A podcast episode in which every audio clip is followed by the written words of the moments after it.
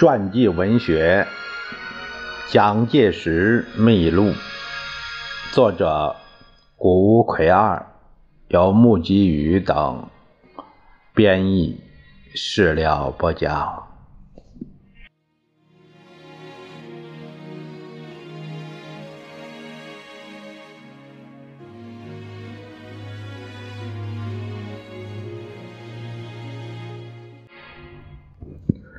第二章第八节，率领决死队猛攻敌阵。敢死队每十五人为一队，编成五队。由于参加的人过于活跃，武器不符分配，每队只能有十人配备手枪，五人携带炸弹。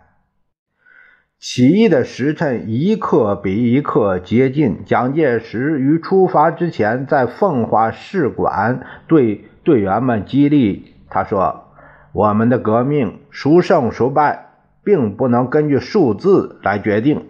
革命军应该以一当百。我们这一百个人能够和一万个敌人战斗。还有，时机也是胜利的重要因素。这个时机。”就掌握在我们手里，终于面临第一次的战争。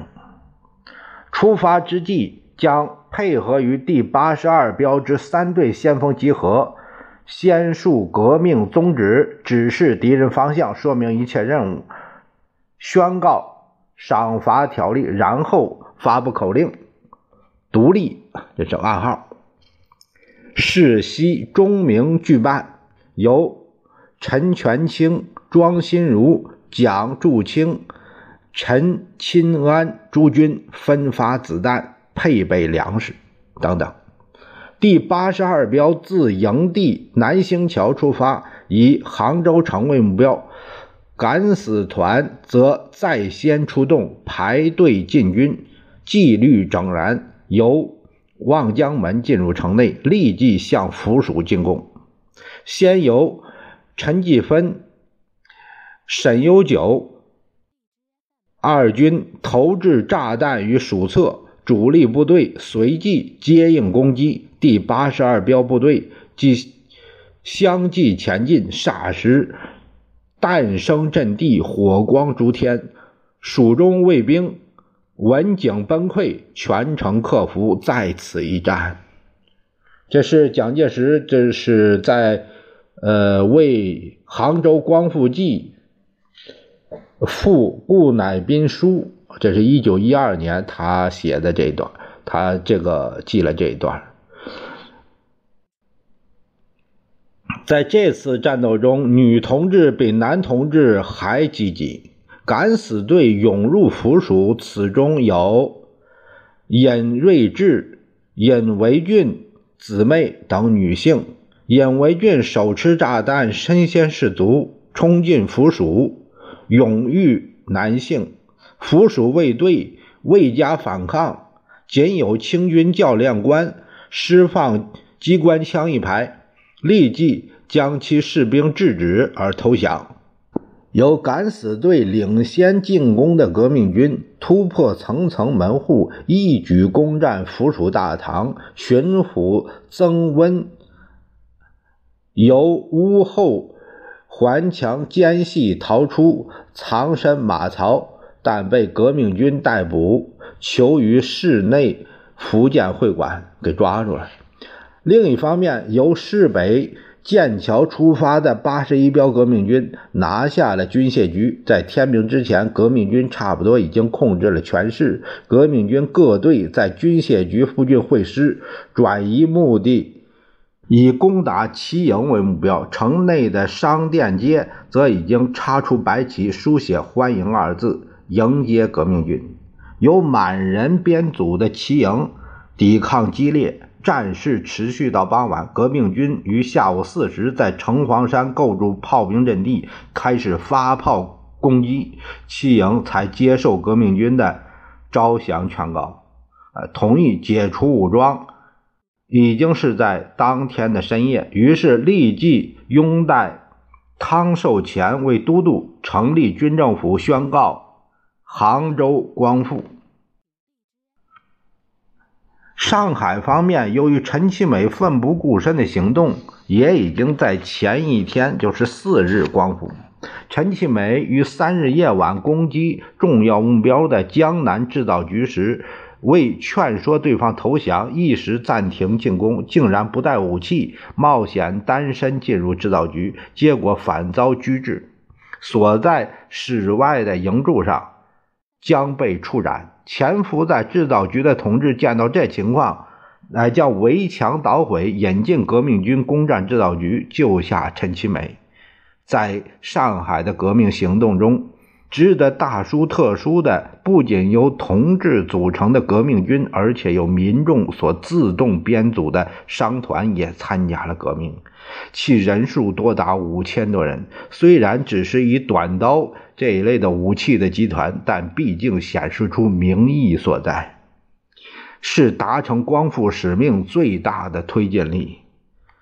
连幽灵夏月山等人也率领同伴数十人，以短刀、棍棒为武器，演出了冲进制造局的场面。上海的商团参加革命，创下先例。后来，在各地也陆续出现了学生军、女子北伐队、少年社等义勇军。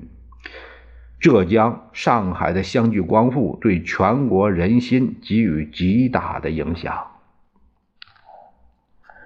以杭州为首府的浙江省，早就是革命活动极其盛行的地区。一九零七年七月，有“剑湖女侠”之称的女性同志秋瑾起义失败，留下了“秋风秋雨愁杀人”的。此事绝笔，然后被处死的事件，成为中外迅速转述的话题。又在武昌起义的前一年，剪辫子运动拓展到全省，清廷对之束手无策。此外，当时的上海已经是世界性的交通枢纽，言论机关也相当发达。上海的动向已成为在国际间衡量全中国动向的重要准据。上海落入革命军之手，在国外也是一大新闻。从军事方面说，上海又是清廷海军的根据地。由于上海光复，海军也表明了为革命效力的态度。在浙江、上海的光复成功，使革命号召传遍。全国的情势形成了决定性的归区。蒋介石在杭州方面的行动告一段落之后，立即回到上海，协助陈其美整编革命军，维持治安。上海商团也捐助了四万元，以这笔钱为经费，组织护军第五团，负责训练士兵。这是在革命军之中。经过招募训练的第一支部队伍，中华民国成立后，这支队伍编为正规军，番号为陆军步兵第九十三团。不过，蒋介石担任团长的职务只有几个月，就因为再度前往日本而交由自保定振武学校以来的同学张群继任。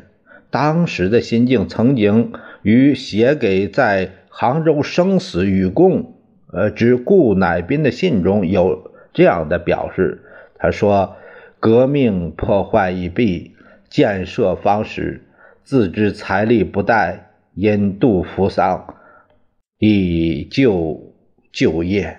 足下加我以功成不居之名，闻之欲不自安也。”意思是说，现在呢，这个。胜利在望了，已经打开了局面啊！我感觉到学识这个啊能力太不够了，还想再多学习一下。呃，说我什么功成不居，呃，真是，嗯，真是不敢当。他是这个意思。